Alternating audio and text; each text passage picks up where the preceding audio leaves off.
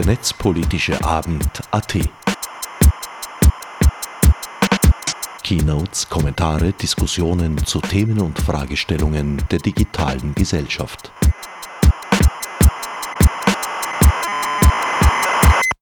Hallo und herzlich willkommen beim 43. Netzpad hier aus dem MetaLab.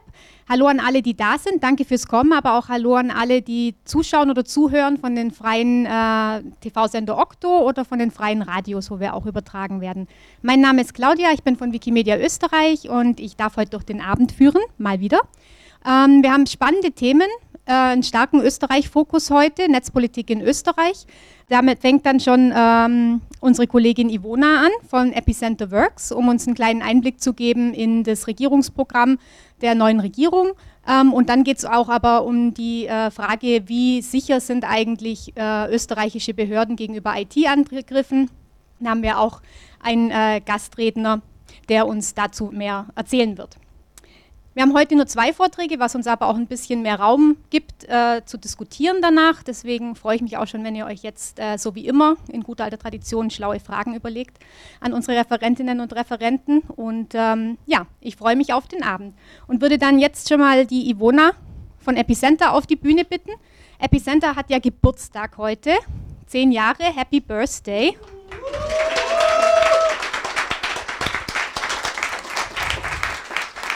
Ich kann mir in Österreich ohne Epicenter Works gar nicht vorstellen. Das war ein Grund, warum ich die letzten Jahre überhaupt hier bleiben konnte. Aus meiner Sicht eine der wichtigsten, wenn nicht die wichtigste Watchdog-Organisation, die wir haben.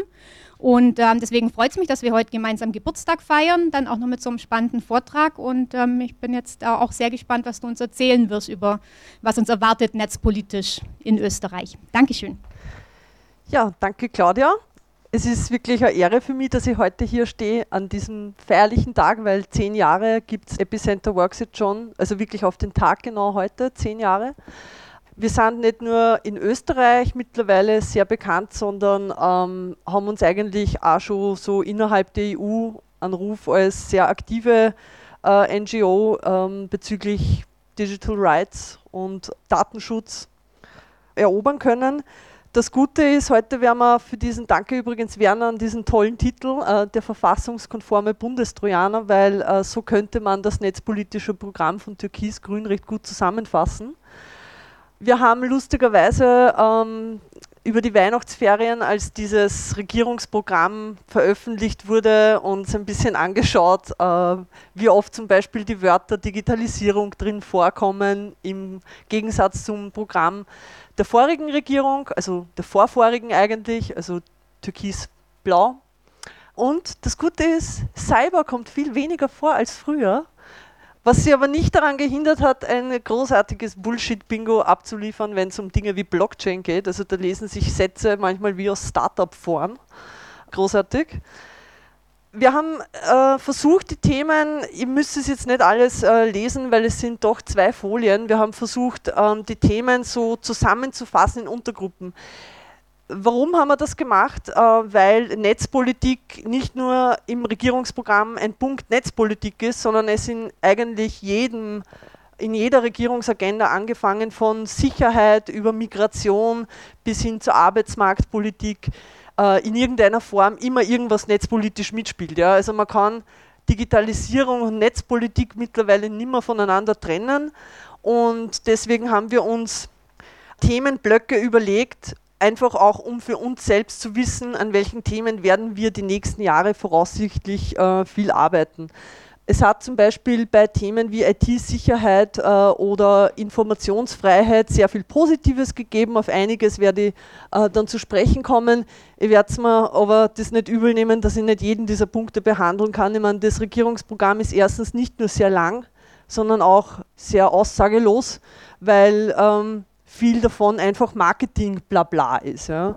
Also viele der Dinge, die wir uns angeschaut haben, können wir noch nicht einmal sagen, ob das gut oder schlecht ist, weil es tatsächlich dann darauf ankommen wird, wie die Umsetzung und die Gesetzgebung dahingehend ausschauen wird. Und erst dann kann man sagen, okay, es ist gut oder es ist schlecht.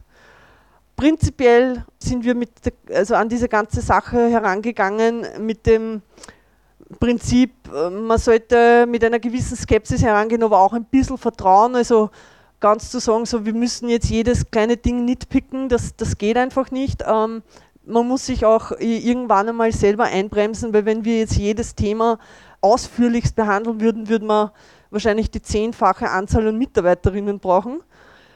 Aber wir fangen einmal an, Schritt für Schritt äh, ein paar der wichtig, für uns wichtigen Themen durchzugehen. Also da gibt es das eine Thema, ist natürlich 5G. 5G ist ja nicht nur in Österreich ein Thema, sondern weltweit und vor allem europaweit, auch im Zusammenhang mit der Neuverhandlung der Netzneutralität. Wie ihr wisst, äh, gibt es in der EU die Netzneutralität als einzige Region eigentlich weltweit, äh, wo es sowas gibt. Das heißt, bei uns äh, müssen alle Daten gleich behandelt werden. Also wenn ein Mobilfunker kommt und sagt, hier hast du ein 10 Gigabyte Datenvolumen, aber das gilt nicht für Netflix und nicht für Spotify und nicht für Facebook, sondern nur für alle anderen Anwendungen, dann ist das ein klarer Verstoß gegen die Netzneutralität, weil die Daten dieser Apps oder äh, sagen wir Medienunternehmen in diesem Fall eigentlich schon bevorzugt werden witzig finde ich, dass im, dass im Regierungsprogramm steht, die Regierung bekennt sich zur Netzneutralität. Uh, no shit, Sherlock. Es ist eine EU-Vorgabe. Es gibt gar nicht die Wahl, sich nicht dazu zu bekennen.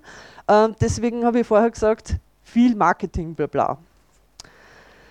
Ähm, sehr positiv zu bewerten ist aus unserer Sicht, dass man sich dem Breitbandausbau widmen wird, ähm, vor allem entlang Pendlerstrecken. Man will bei 5G auch technologisch unabhängig sein und da ein bisschen die Vorreiterrolle in die EU spielen. Wir werden schauen, wie sich das ähm, konkret auswirken wird. Und die sogenannte Breitbandmilliarde wird neu strukturiert. Das ist wahrscheinlich auch der Grund, warum man die Telekom-Agenten zur ÖVP gegeben hat, ins äh, Ressort von äh, Bundesministerin Köstinger, die ja eigentlich für Landwirtschaft zuständig ist. Wald-, Wiesen- und WLAN-Ministerium, wie manche sagen, ähm, wird spannend. Unklar ist bei dieser Geschichte für uns zum Beispiel auch, ähm, es gibt ja von der RTR diese zentrale Informationsstelle für Infrastrukturdaten, äh, kurz CIS, die quasi alle infrastrukturellen Fragen und Pläne, die es rund um Kommunikation gibt und Ausbau der Infrastruktur von Kommunikation gibt, dort registriert und abrufbar ist. Es gibt den Plan, das zu einer Handelsplattform für Kommunikationsinfrastrukturen zu machen. Äh, wir haben das jetzt quasi nicht rot markiert im Sinne von, das ist schlecht, weil das wieder etwas ist, was man sich genau anschauen muss, wie das umgesetzt werden soll. Wir können uns jetzt nicht wirklich was darunter vorstellen. Bei einem Thema finde ich, ist es wirklich aller, allerhöchste Zeit, dass die Regierung was tut, weil die letzten acht Jahre gab es von jeder Regierung, die es gab, ähm, die, die Zustimmung und auch das Vorhaben, das einzuführen. Und zwar die Informationsfreiheit, ein Informationsfreiheitsgesetz, das das Amtsgeheimnis abschaffen soll und mehr Transparenz für Bürgerinnen und Bürger schaffen soll, zum Beispiel mit einer Bereitstellung eines Register- und Systemverbunds für Daten der Verwaltung. Da wird man auch sehen, was da überhaupt alles reinkommt und einsehbar sein wird, aber prinzipiell ist das eine gute Sache. Unklar sind immer, wenn irgendwo im Regierungsprogramm steht Evaluation oder Prüfung, heißt das, schauen wir mal, dann sehen wir schon äh, auf gut Österreichisch. Äh, deswegen darf man da nicht zu viel reininterpretieren, aber es wäre gut, wenn diese Abfragen, die man jetzt an verschiedene Register das gibt, also angefangen vom Firmenbuch über andere Dinge, einfach vielleicht anders strukturiert von den Gebühren her. Das ist jetzt vielleicht für den Otto Normalbürger nicht immer so wichtig, aber für viele Leute schon. Dann, äh, warum sind das Cyber, Cyber, Cyber, Cyber, Cyberpolizisten? Ähm, weil das ein Plan ist, äh, auch wenn er jetzt wirklich nach Bullshit-Bingo klingt, sie wollen Cybercops ausbilden, also wirklich eine Polizeieinheit schaffen, die sich der Kriminalität im Internet widmet, also diesen ganzen Betrugs- und Phishing und was es nicht alles gibt, äh, Fälle. Ähm, eine neue EU-Digitalstrategie, das klingt jetzt einmal prinzipiell löblich, dass sich Österreich da einbringen wird, aber das letzte Wort wird Österreich hier an dieser Stelle wahrscheinlich nicht haben. Ähm, und natürlich sehr spannend, äh, Modellregionen für autonomes Fahren inklusive Ethikbeirat klingt eigentlich ganz gut, finde ich. Also es wird zwar wahrscheinlich nicht passieren, aber es ist ein nettes Vorhaben. Unklar ähm, und be auch bedenklich sind für uns so Vorhaben wie Datenallianzen zwischen Einrichtungen im Einfluss des Bundes schaffen. Das klingt nach einer Zentralisierung von Daten und das ist immer äh, eine schlechte Idee. Oder auch digitale Endgeräte für die Sekundarstufe 1 zur Verfügung stellen, was eigentlich gut klingt, weil Kinder natürlich, wenn sie in die Schule gehen, nicht immer die Möglichkeit haben, sie Privatgeräte zu kaufen. Allerdings ist da dann die Frage, was für Geräte werden das sein und mit welcher Software werden die ausgestattet sein. Nicht? Ähm, das wird auch noch spannend werden. Äh, und dann gibt es noch so etwas Absurdes wie die Schaffung einer Digitalisierungsagentur. Ich meine, wir haben schon so viele Agenturen und Thinktanks und die sich damit befassen, ist halt die Frage, ob das nicht wieder einfach eine Postenbeschaffungsmaßnahme äh, ist. Wenn wir schon bei Wald und Wiesen sind, äh, können wir auch über das Thema Datenverarbeitung reden. Ähm, man will hier Mobility as a Service Dienste, also Dienste, die Leute weg vom eigenen Auto bringen, so wie Carsharing, Taxis und so weiter, öffentlich integrieren, was auch immer das heißen mag, konkret. Ähm, die Digitalisierung im Verkehr anwenden und die kostenlose Bereitstellung von Geodaten für Land- und Forstwirtschaft, das anscheinend auch ein großes Thema war in einer gewissen Bubble, vielleicht in der Bauernbubble, keine Ahnung, bei uns jedenfalls nicht. Ähm, aber es ist löblich generell, dass der Staat äh, öffentliche Daten auch zur Verfügung stellt. Bedenklich hier sind wieder so Dinge wie Smart Grids, äh, die ja ohne Smart Meter nicht funktionieren können oder auch mit Vorsicht zu genießen, Einladungssysteme für Vorsorgeuntersuchungen. Muss man schauen, mit welchen Daten da gearbeitet wird. Und ähm, die digitale Weiterentwicklung zur Auszahlung der Familienbeihilfe macht uns auch ein bisschen Sorgen, weil die Frage ist, wenn das so super gut funktioniert wie der AMS-Algorithmus, dann ähm, haben wir alle ein Problem. Es gibt eine sehr, sehr wichtige und, und ein essentielles Vorhaben der Regierung, das wir sehr, sehr wichtig finden, nämlich wirklich die Evaluierung von Überwachungsgesetzen äh, und Ermittlungsmaßnahmen, nämlich mit Einbeziehung der Zivilgesellschaft und unabhängigen Expertinnen und Experten. Das hier, das Handbuch Überwachung, das wir gerade fertigstellen, das ist genau sowas. Also es ist lustig, dass die Regierung was macht, was wir jetzt schon seit äh, einiger Zeit äh, aktiv machen, nämlich wirklich eine Evaluierung aller Antiterrorgesetze zu machen. Ja. Als Hilfestellung für die Zivilgesellschaft, aber auch eben als Rechtfertigungslast für den Gesetzgeber. Und es wäre auch gut, und darauf komme ich später noch zurück, wenn wir darüber reden, was wir vorhaben in nächster Zeit, dass wir dann natürlich darauf pochen werden, dass diese Gesetze auch wieder zurückgenommen werden, die sich als unnötig oder wie auch immer herausstellen sollten. Ähm, etwas, das uns auch äh, große Sorgen bereitet, ist, ähm, Sie, Sie, wollen ein Sprachanalyse-Tool einführen, also sogenannte Voice Biometrics, zur Bestimmung des Herkunftslandes von Asylwerbern. Und ähm, Evaluierung, ich habe es vorhin schon gesagt, kann heißen, es passiert nichts, aber wenn die sich so solche Tools anschauen, dann wird es wahrscheinlich auch, und das werden wir natürlich genau beobachten, Ausschreibungen und so weiter geben. Auf jeden Fall ist der Einsatz solcher Tools sehr bedenklich, weil er nicht sehr zuverlässig ist von dem, was wir bis jetzt so gesehen haben.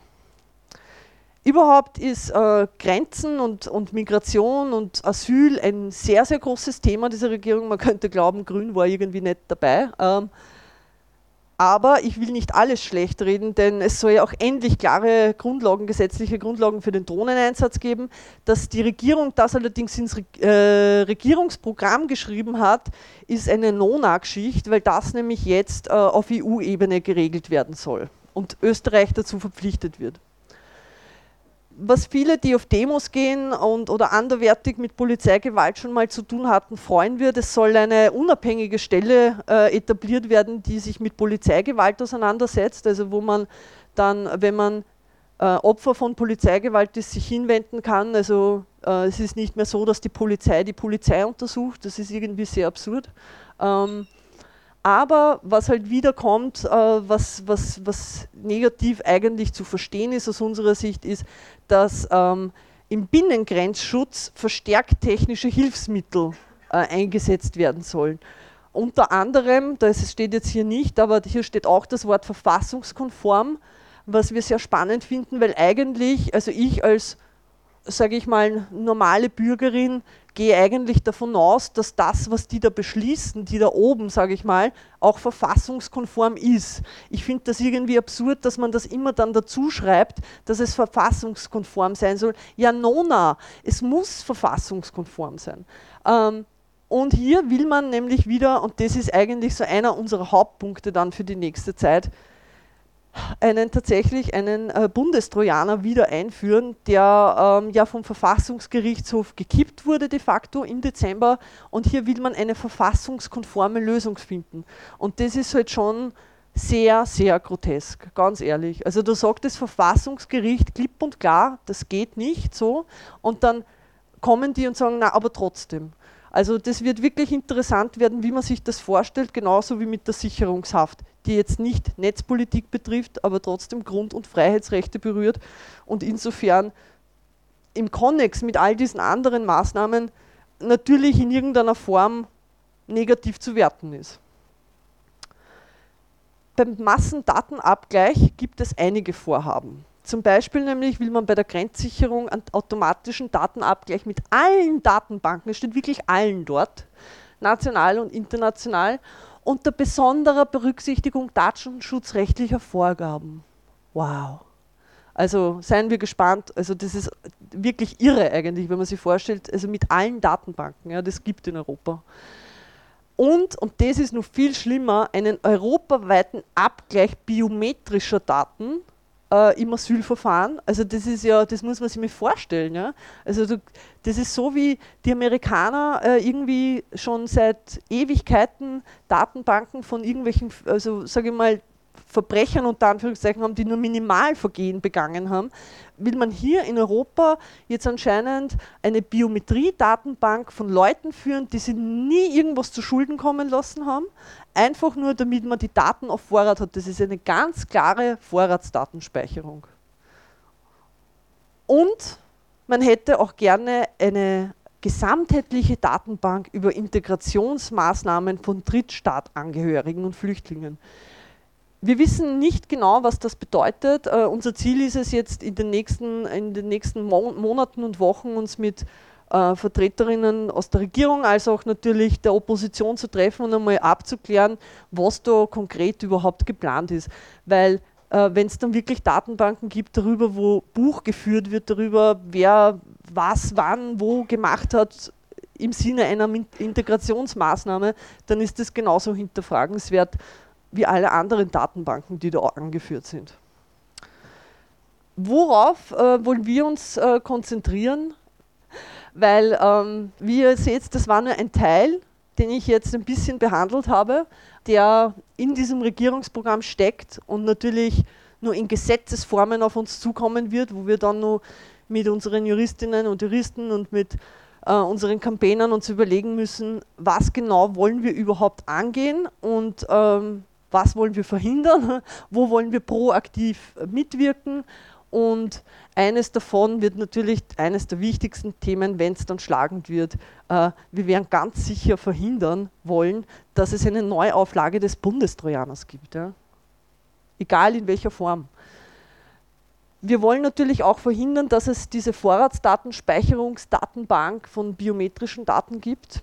Mm, Apropos biometrische Daten, äh, das habe ich vorhin nicht erwähnt, aber ganz interessant ist auch, dass im Regierungsprogramm nichts zur Gesichtserkennung steht, nämlich kein Wort.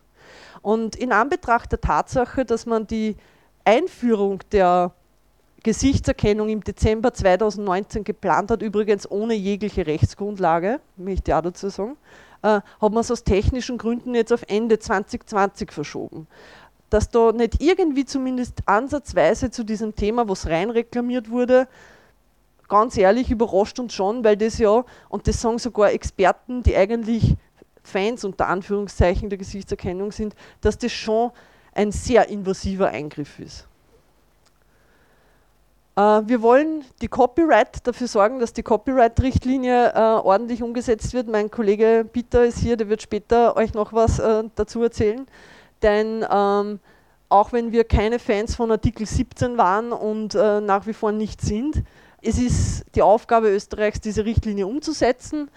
Ähm, und jetzt wird es darum gehen, dass man Ideen liefert, wie das geschehen kann, dass es so, sage ich jetzt einmal, minimal invasiv wie möglich ist. Unwort des Jahres. Wir werden natürlich auch schauen, äh, wie sich die österreichischen Parteien und Einzelpersonen auf EU-Ebene verhalten werden, wenn es um Plattform- und Algorithmenregulierung geht, auch wie sich die Regierung dazu äußern wird, ähm, weil diese zwei Themen, also Plattform- und Algorithmenregulierung, werden in der Legislaturperiode der EU dieses Mal Top-Themen werden, vielleicht noch nicht 2020, aber dann die nächsten Jahre ganz sicher wir werden darauf schauen, dass trotz äh, der Euphorie zu 5G und den Möglichkeiten, die diese, äh, dieser neue Kommunikationsstandard bietet, äh, darauf schauen und pochen, dass die Netzneutralität weiterhin gewahrt bleibt. Wir müssen auch dazu sagen, dass die RTR, also die österreichische Regulierungsbehörde, hier europaweit eigentlich, sage ich jetzt einmal, im Spitzenfeld ist, was Ahndung und und äh, Einhaltung und darauf schauen, dass die Gesetze eingehalten werden äh, gibt. Weil wenn man nach Portugal schaut oder in andere Länder, da könnte man glauben, die Regulierungsbehörde existiert gar nicht. Bei uns sind die schon sehr fleißig, insofern man darf nicht alles schlecht reden. Ja. Und auch wenn es nicht unser Thema ist, wenn andere NGOs, und das wird ganz sicher passieren, äh, da irgendwie in irgendeiner Art und Weise was machen, werden wir uns sicher auch einbringen, weil Sicherungshaft sicher nicht. Dann, was ganz spannend wird, auch für unsere Freunde äh, vom Forum Informationsfreiheit, wird sein, wie wird ähm, diese Informationsfreiheit tatsächlich umgesetzt? Wie weit trauen Sie sich wirklich, das Amtsgeheimnis abzuschaffen? Übrigens ist Österreich eines der, eigentlich glaube ich, das letzte europäische Land, das ein Amtsgeheimnis hat. Weißrussland ist eine Diktatur, fast kann man sagen, das zählt nicht so wirklich, aber Österreich ist echt wieder mal auf, auf dem letzten Platz einfach. Ja. Es ist peinlich, aber es ist so. Dann eines unserer Hauptthemen, AMS-Algorithmus. Der Andreas ist auch hier und kann euch Fragen dazu beantworten, falls es euch interessiert. Denn auch daran arbeiten wir. Und insofern wird auch die Digitalisierung der Familienbeihilfe von uns als potenzielle Gefahr gesehen. Das klingt jetzt schlimm, aber da muss man sich dann auch genau anschauen, wie das digitalisiert wird, weil da kann es genauso zu Problemen kommen. Und wie ich vorhin schon gesagt habe, wir werden äh, nach dieser Überwachungsevaluierung, die hoffentlich bald passieren wird und auch in Auftrag gegeben wird, wir hoffen, dass da externe und Expertinnen sich zu Wort melden werden, äh, dass es dann auch zu Gesetzesrücknahmen kommt. Hier noch ein Aufruf, da wir heute zehn Jahre Epicenter Works feiern, würden wir uns natürlich freuen, wenn ihr uns mit einer kleinen Spende beschenkt zum zehnten Geburtstag. Ähm, ja, und jetzt stehe ich natürlich nur da für Diskussionen, Fragen, Antworten, was auch immer, Beschwerden. Bitte. Vielen, vielen Dank. Super spannender Überblick und gibt es wahrscheinlich einige Fragen. Ich komme mit dem Mikro zu euch. Bitte, könntest du uns ein bisschen schildern, einfach was für eine Tragweite die Gesichtserkennung hat, die eingeführt werden soll, vielleicht wird, Einfach ein Beispiel. Was, ja. was ermöglicht das, die Tragweite? Es gibt unterschiedliche Systeme der Gesichtserkennung. Ähm, die Gesichtserkennung, die die österreichische Polizei einsetzen will, ist keine Echtzeit-Gesichtserkennung. Das heißt, Sie können von Standbildern Gesichtserkennung machen und mit Datenbanken abgleichen. In diesem Fall ist die Datenbank, äh, wir haben danach gefragt, weil wir haben uns gefragt, ist es das Führerscheinregister, das Passregister, womit gleichen die das ab? Aber tatsächlich wird es äh, mit Fotos aus dem Erkennungsdienst äh, abgeglichen, wo circa 6 Millionen Fotos enthalten sind ähm, weil es, man ja von einer Person mehrere Fotos macht, also von der, im Erkennungsdienst, von vorne, von der Seite, wie man es halt von diesen typischen Polizeiaufnahmen kennt. Und manche Leute werden ja öfters auch verhaftet, das heißt, man hat dann doppelte Dinge drin und so. Es gibt aber dann auch die tatsächliche Echtzeiterkennung und zu der ist es ja dann nimmer mehr so weit. Ja. Ähm, die funktioniert gleich vom Prinzip her, nur passiert es in Echtzeit, ist wahrscheinlich ein bisschen aufwendiger und äh, schwerer zu implementieren, jetzt so rein vom Gefühl her, ist aber macht das Gleiche. Die Tragweite ist ihn, also wenn man es ins Extreme treiben will und irgendwie Black Mirror spielen will, ich weiß nicht, ob du die Serie kennst, das ist so eine Serie auf Netflix, die so dystopische Szenarien zeichnet. Ähm, die wir teilweise ja äh, in Teilen der Welt wie in China schon haben, wo Menschen mit, wo, wo, die Gesichter der Menschen im öffentlichen Raum erkannt werden und ihnen ein sogenannter Social Score, also wirklich ein Sozialkreditsystem, äh, wo du, du, Leute durchgehen siehst und dann siehst du, wie viele Punkte sie haben, wie in so ein, wie in einer Matrix, ja. Und das ist ja nicht nur das Problem, dass man dann Leute äh, mit verschiedenen Datenbanken ähm, verbindet und dann geht jemand und man sieht, ah, der hat Schulden bei der ersten Bank und oh nein, er hat seine Strafe noch nicht gezahlt und überhaupt, sondern die Menschen fangen sich an, man muss das als gesamtgesellschaftlich sehen, anders zu verhalten an. Weil Gesichtserkennung natürlich zu einem gewissen Chilling-Effekt führt. Das heißt, das ist so, äh, kennen Sie das Gefühl, wenn Sie aus dem Geschäft gehen und eigentlich nichts äh, kaufen wollen, weil Sie nur schauen wollten und Sie gehen bei der Kasse vorbei, Ihnen ist es aber voll unangenehm. Sie haben zwar nichts gestohlen, aber es ist halt so, scheiße, ich gehe da jetzt raus, ich wirke vielleicht irgendwie ein bisschen äh, verdächtig. Und so könnte das dann natürlich bei Gesichtserkennung auch sein. Das ist ein soziales Phänomen, das gibt es. Also die Tragweite kennen wir noch nicht, weil es das noch nicht so lange gibt, das System, das wir jetzt Prognosen führen können, wie es in 20 Jahren unsere Gesellschaft verändert, aber es ist auf jeden Fall so, dass es ein sehr invasiver Eingriff ist, weil es um biometrische, individuelle, unique Daten geht. Okay, dann vielen Dank.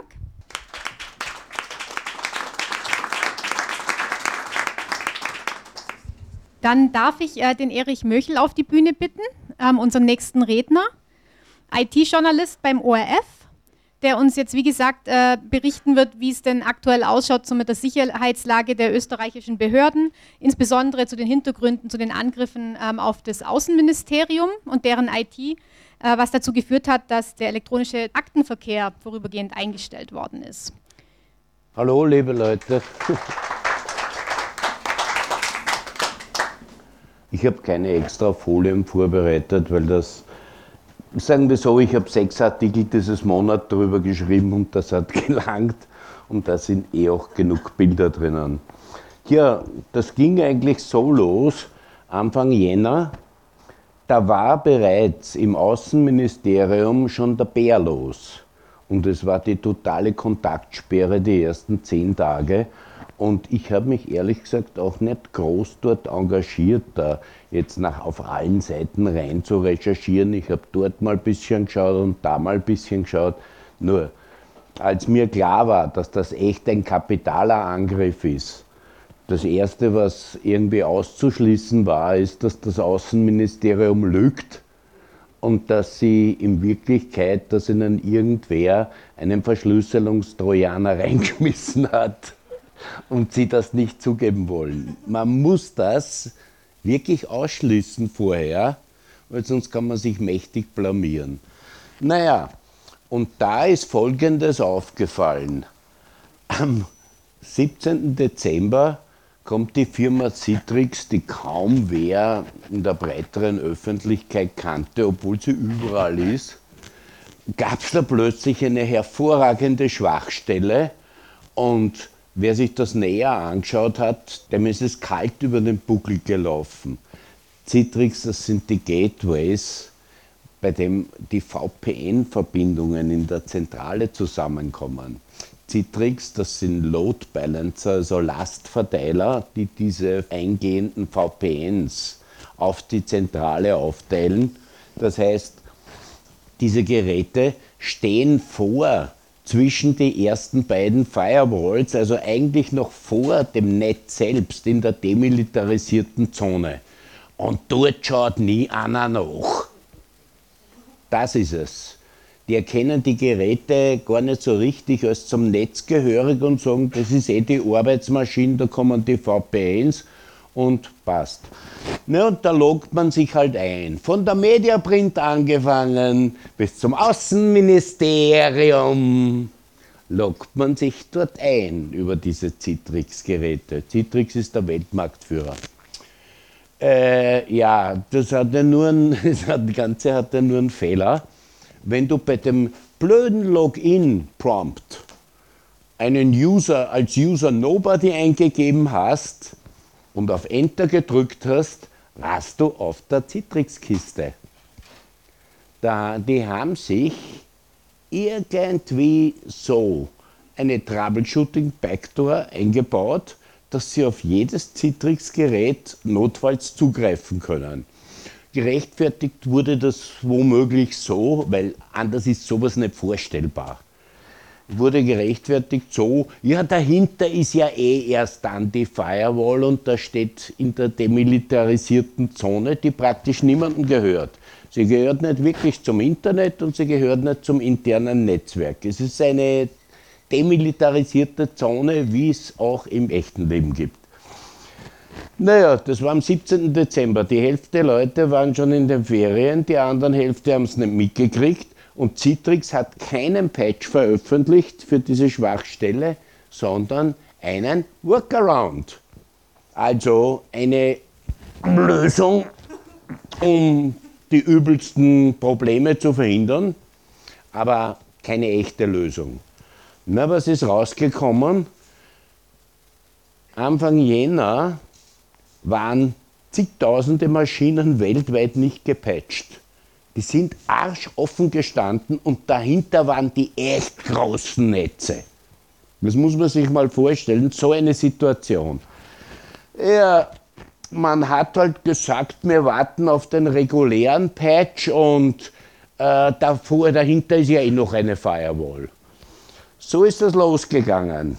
Und dann hat die NSA angefangen zu warnen wegen einer anderen offenen Schnittstelle, und zwar bei den anderen VPN-Gateway-Anbietern.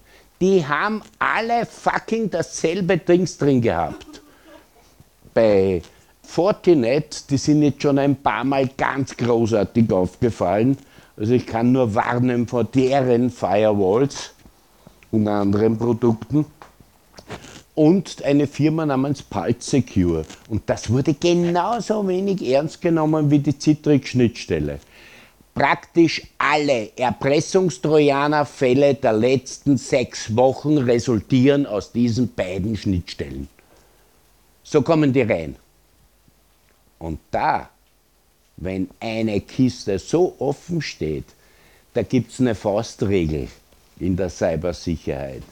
Wenn einmal das Gesindel da ist, Spammer, Erpresser, was du willst, Kleinkriminalität, dann waren die großen Player schon da und haben ein kleines Stück Ping böse Software reingeworfen und die schlummert dann im Netz.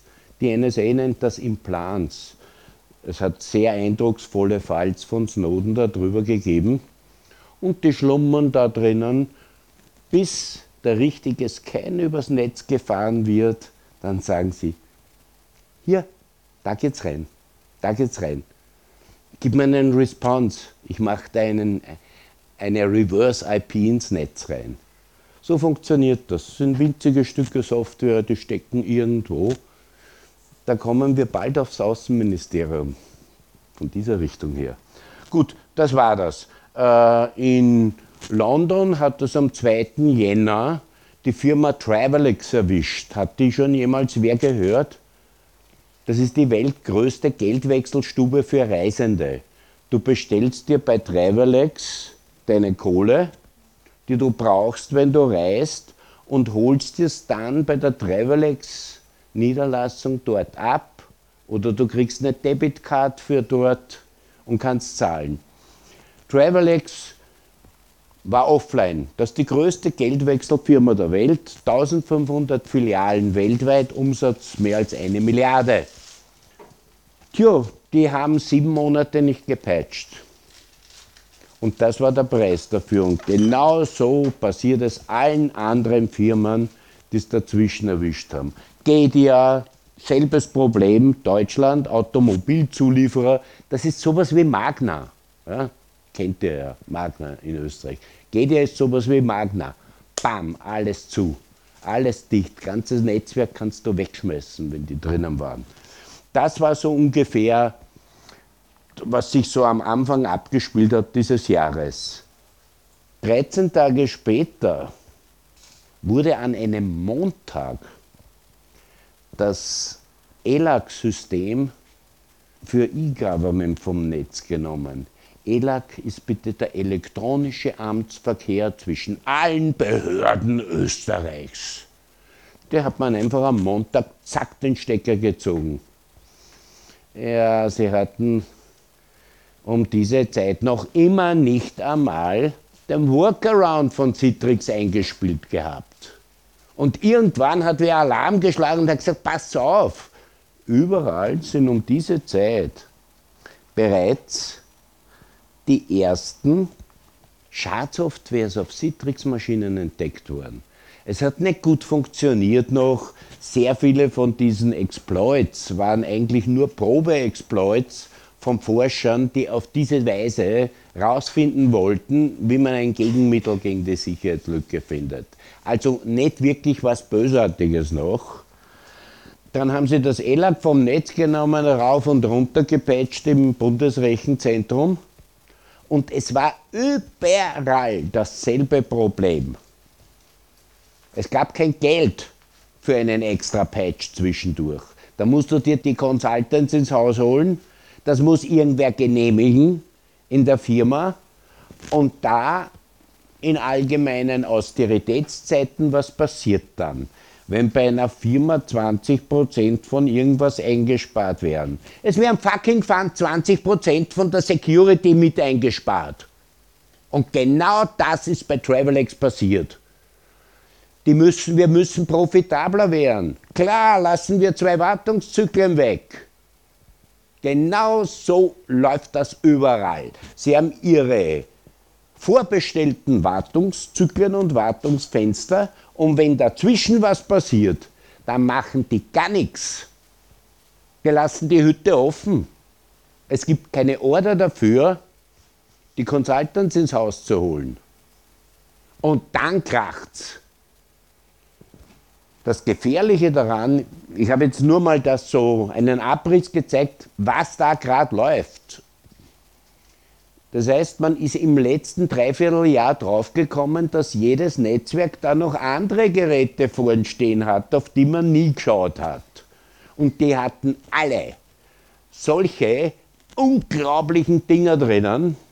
Unter anderem gab es bei Pulse Secure auch hardcoded Passwords. Ja? Fortinet hatte sogar ein hardcoded Passwort drinnen und jeder, der die Maschine kannte, konnte sich auf der Maschine einen Tunnel einrichten. Das ist doch nett, oder? Das ist doch nett, mal eine so eine richtig große Maschine haben, um sich rauszutunneln. Jeder konnte das. Und im Fall von Pulse Secure und FortiGate war das Problem noch ein bisschen größer als bei Citrix.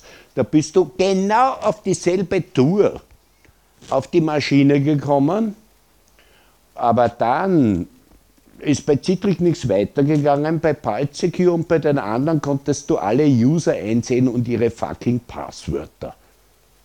Ich meine, du hast gleich alles gekriegt, um eine Identität im Netz zu spoofen, indem du angreifen willst. Ist das nicht schön? Ist das nicht so vorkommend? Und dann wundern wir uns bitte, wenn die Buden reihenweise zugehen und wenn wir Turler im Außenministerium haben, wundert das wen? Mich nicht. So, und jetzt kommen wir schon direkt ins Außenministerium. Ich will da jetzt wirklich nicht nahelegen, dass die übers Citrix-System reingekommen sind ins Außenministerium. Die waren nämlich schon viel länger drinnen ich kriege so ein bisschen, bisschen Informationen von innen raus und ich nehme wirklich nur die überprüfbaren und die, die drei Plausibilitätschecks bestehen. Also der letzte Stand der Dinge ist, ist von voriger Woche, Ende voriger Woche. 50 Prozent der Maschinen sind immer noch down im Außenministerium. Sie bauen parallel eine zweite Struktur auf, weil sie das bisherige System nicht mehr verwenden können. Das ist ganz klar, wenn du so wen drinnen hast.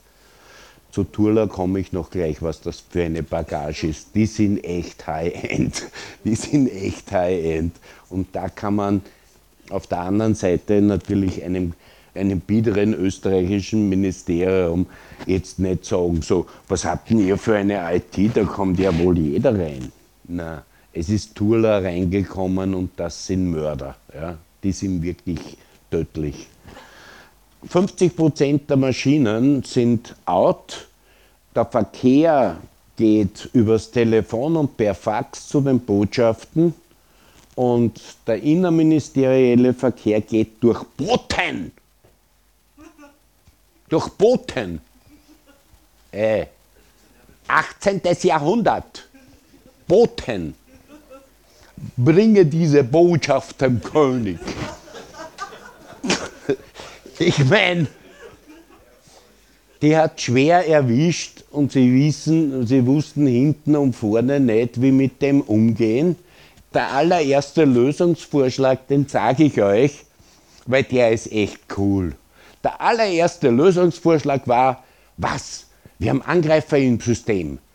Wir müssen morgen eine europaweite Ausschreibung rauslassen, um die Firma zu finden, die uns helfen kann.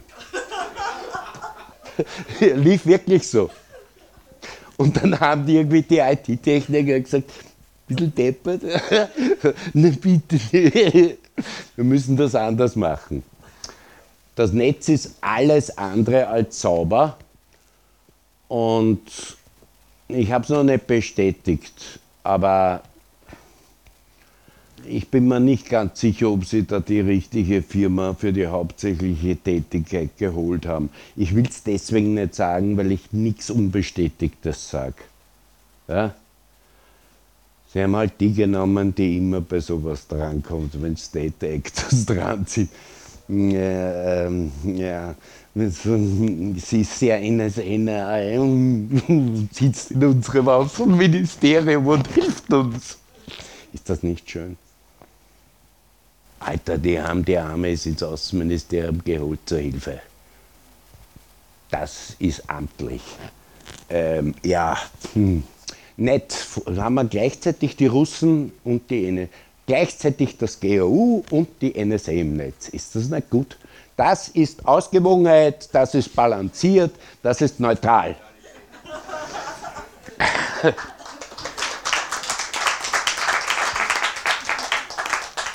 Ja, ich kann euch nur ein bisschen was sagen, was, was so das neueste Klumpert ist von Turla. Und das Zeug ist wirklich bösartig. Ich meine, ich weiß nicht, ob man es sehen kann, aber es ist ein winziger String, also eine Reihe von Shell-Befehlen. Ja? Das kleine Ding startet den Generalangriff. So ein kleines Ding. Ja? Du brauchst nur ein paar Zeilen Code. Und der Rest, ich beziehe mich da jetzt, ich habe keinen Nachweis, ob das genau jetzt im Außenministerium im Einsatz ist, aber es ist so, die Tourlers machen ihre Angriffssoftware praktisch alle eineinhalb Jahre komplett neu. Es erkennt niemand und, und wenn da jemand sagt, da hat ein Antivirus nicht funktioniert, naja, bitte, der hätte lieber den Mund halten sollen, weil äh, das ist Äpfel und Birnen. Ja. Die haben eine sehr effiziente, sehr schlanke Angriffssuite schon immer. Und sie haben eigentlich immer noch dieselbe, aber der Code ist in keiner Zeile mehr identisch. Das ist denen ihr Trick. Sie arbeiten so. Sie arbeiten jetzt die neueste Angriffssuite, die Kas, ausgerechnet Kaspersky veröffentlicht hat. Ich rätsel immer noch darum, warum das Kaspersky gemacht hat mit Sitz in Moskau. Das ist eindeutig eine russische Truppe. Das ist denen ihre Elitetruppe. Die hat in den letzten zwei Jahren sechs Außenministerien in Europa gefickt. Also das Deutsche, das Belgische, unseres und noch drei andere. Wenn die wo rein wollen, kommen die rein, weil die einfach Ressourcen haben und einen klaren Auftrag da hinein. Die neueste Suite von Turla, da haben sie ihre, es ist ein, bekannte, ein sehr bekanntes und sehr gefürchtetes JavaScript-File, das nennt sich CopyLuwak. Das ist so ein fixes Element von den Turla, Spionagetrojanern. Die Partie macht nichts als wie Spionage, sonst gar nichts. Und das sind die, wenn sie die Verteidiger im Netz treffen, sind die, die sagen, hallo, Früher, bis 2014, haben sich diese Truppen alle vertschüsst in dem Moment, wo sie auf die ersten Verteidiger und Gegenmaßnahmen gestoßen sind. Au revoir. Ja? Nicht goodbye. Au revoir. Ähm, ja, und jetzt haben sie, das, das, das JavaScript war einfach zu bekannt und ist so schwer zum Tarnen, weil dann doch irgendwelche Schlangenöl-Antivirus anschlagen. Jetzt haben sie aus, aus, aus, aus der JavaScript, aus dem JavaScript-Ding ganz einfach ein .NET gemacht und ein PowerShell-Skript. Ja? Das schaut komplett anders aus, macht aber dieselbe Arbeit. Macht genau dasselbe. Dann haben sie, weil sie schon dabei waren, haben sie gleich noch ein paar Features dazu getan. Jetzt kann das Ding auch Screenshots. Das Zeugs ist dermaßen schwer zu entdecken man muss sich vorstellen, in einem Windows-Netzwerk, da schwirren ständig irgendwelche PowerShell-Skripts herum, irgendwelche .NET-Strings und die haben auch nichts anderes. Und das sind so kurze Dinge wie das da. Und dann, wenn sie, wenn sie, also wenn sie Zusatzfunktionen brauchen, was machen die dann? Äh, sie holen sich zum Beispiel ja, wir brauchen da etwas zum Ausführen, ja, nehmen wir doch Command-Exit, CMD-Exit, das ist doch eh schon an Bord der Windows-Maschine. Das heißt, die Sicherheitsleute haben das als fileless Software bezeichnet. Eine, eine Schadsoftware ohne Dateien. Sie besteht praktisch nur aus Skripts und Befehlsstrings, aber du findest nicht wie sonst die üblichen Dateien und das verbinden sie dann mit einzelnen Tools, die sowieso auf jeder Windows-Maschine sind und machen das funktional. Das heißt, die sind echt in der Top-Klasse. Das deutsche Außen, im deutschen Außenministerium haben sie ewig und lang, sind die nicht draufgekommen, wie die den Angriff steuern, wo die Befehle herkommen. Sie haben die Maschine gewusst, aber es war ihnen, nicht, war ihnen völlig unklar, wo die sind und welche Datei das macht. Es war überhaupt keine Datei. Es war ein PDF.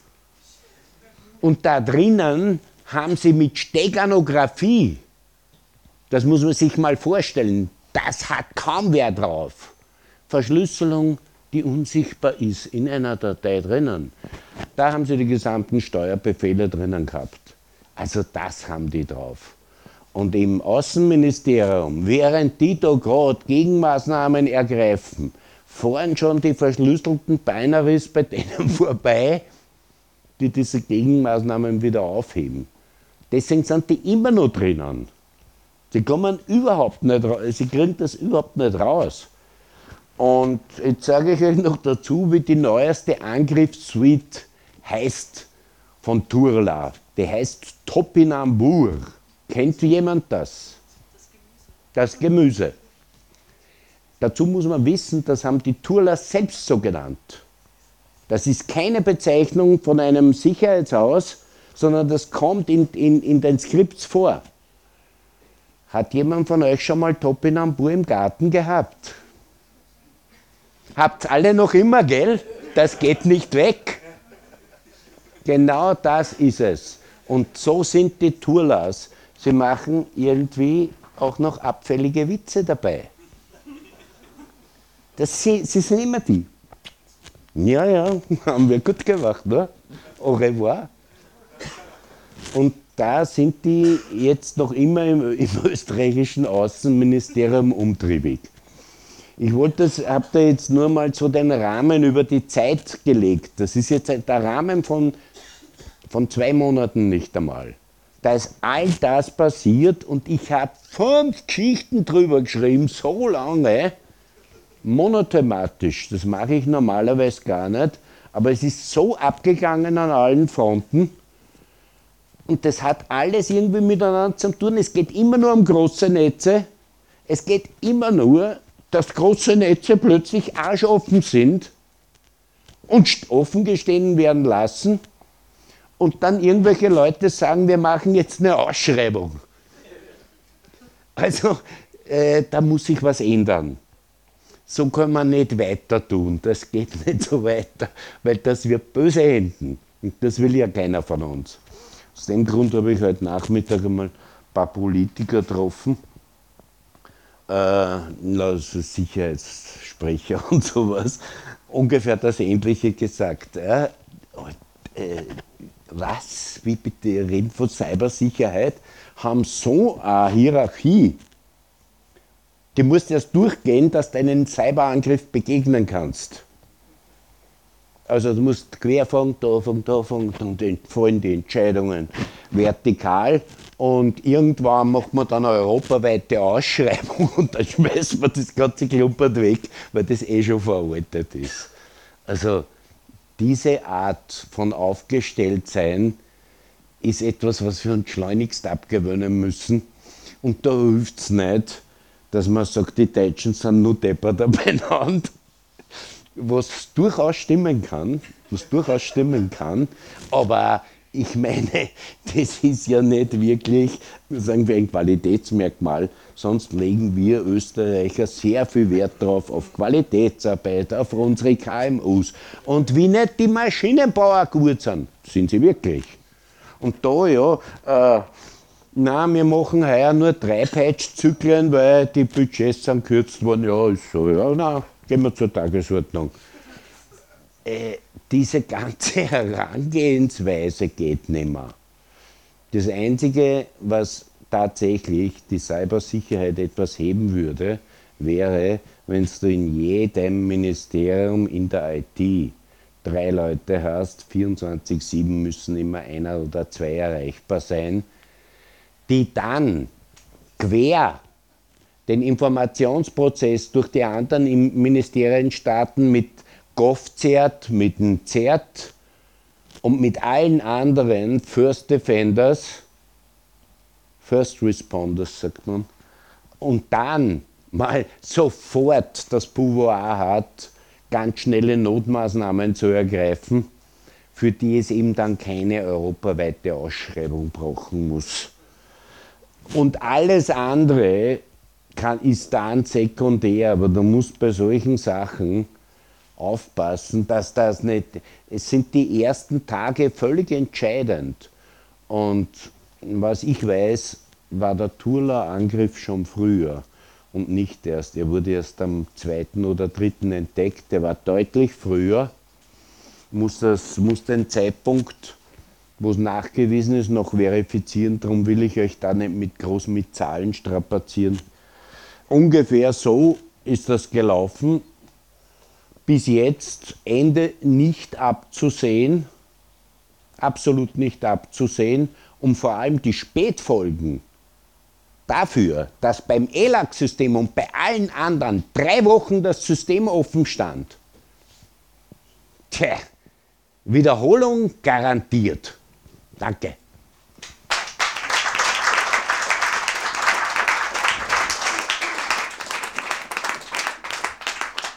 Vielen, vielen Dank, Erich. Ich stehe hier schon bereit beim Publikum für Fragen, Anmerkungen, Statements, gemeine Witze über deutsche oder österreichische Bürokratien. Okay, jetzt hat das hat geholfen. Okay. Grüße. Hallo. Ähm, ich möchte sagen, das sind alles nur Spekulationen, was Sie da sagen. Manches mag wahr sein, manches ist Spekulation. Woher wissen Sie das denn? Ich bin der strategische äh, Cybersicherheitschef der Republik Österreich. Oh, begrüße Sie. Also alles stimmt, stimmt nicht so und kann man auch nicht so stehen lassen, was Sie da gesagt haben. Was denn nicht? Äh, darauf möchte ich jetzt nicht eingehen, Frau Publikum. Danke fürs Kommen, aber freut uns sehr. Also, wobei Na, na, gerne mehr Informationen von der Seite erwünscht. Also Sie können sich ja nur überlegen, wie viel Sie vielleicht noch. Gebt mal das Mikrofon so lange weiter. An dieser Stelle folgten noch weitere interessante Fragen, Kommentare und ausführliche Antworten, die hier aufgrund der beschränkten Sendezeit leider nicht wiedergegeben werden können.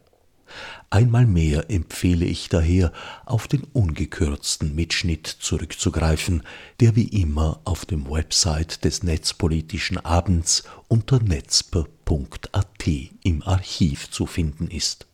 Einstieg bei Minute 63.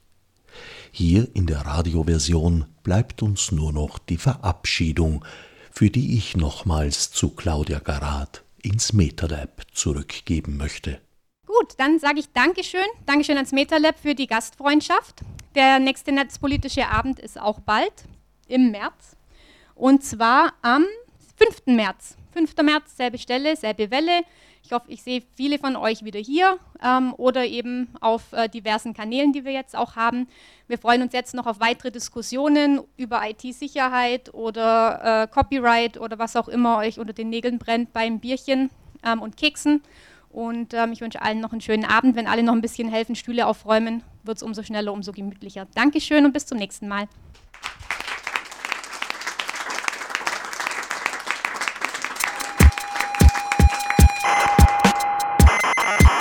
Sie hörten Mitschnitte vom Netzpolitischen Abend AT. Details und Programmvorschau im Internet unter netzpolitischerabend.wordpress.com. Gestaltung der Sendung Herbert Gnauer.